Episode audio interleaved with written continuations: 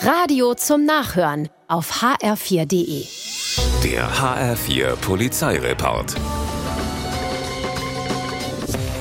Ausgerechnet in der Robert-Bunsen-Straße in Gernsheim fackelt ein Mann mit einer Art Bunsenbrenner Unkraut ab. Dabei kommt er einen Tick zu nah an eine Nadelbaumhecke.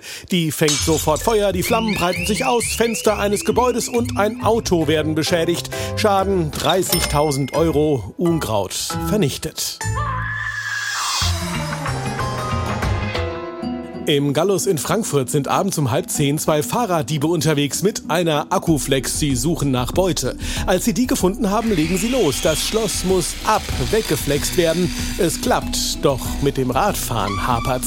Es klappt nicht. Blöd, wenn ich als Fahrraddieb nicht radeln kann. Noch blöder, dass während der Arbeit ein Polizist in seiner Freizeit vorbeikommt. Er erkennt sofort, was los ist und ruft seine Kollegen. Die erfolglosen Fahrraddiebe werden festgenommen.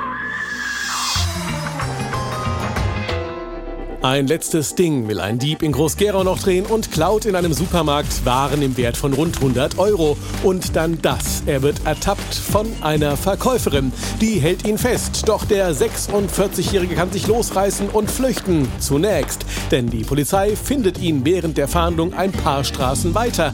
Da kniet er gerade an einem geparkten Auto. Und hier kommen weitere Taschen und Rucksäcke prall gefüllt mit Diebesgut aus anderen Diebstählen zum Vorschein. Und so wird ihm der letzte Coup zum Verhängnis. Der Mann landet im Gefängnis. Der HR4 Polizeireport mit Sascha Lapp. Auch auf hr4.de.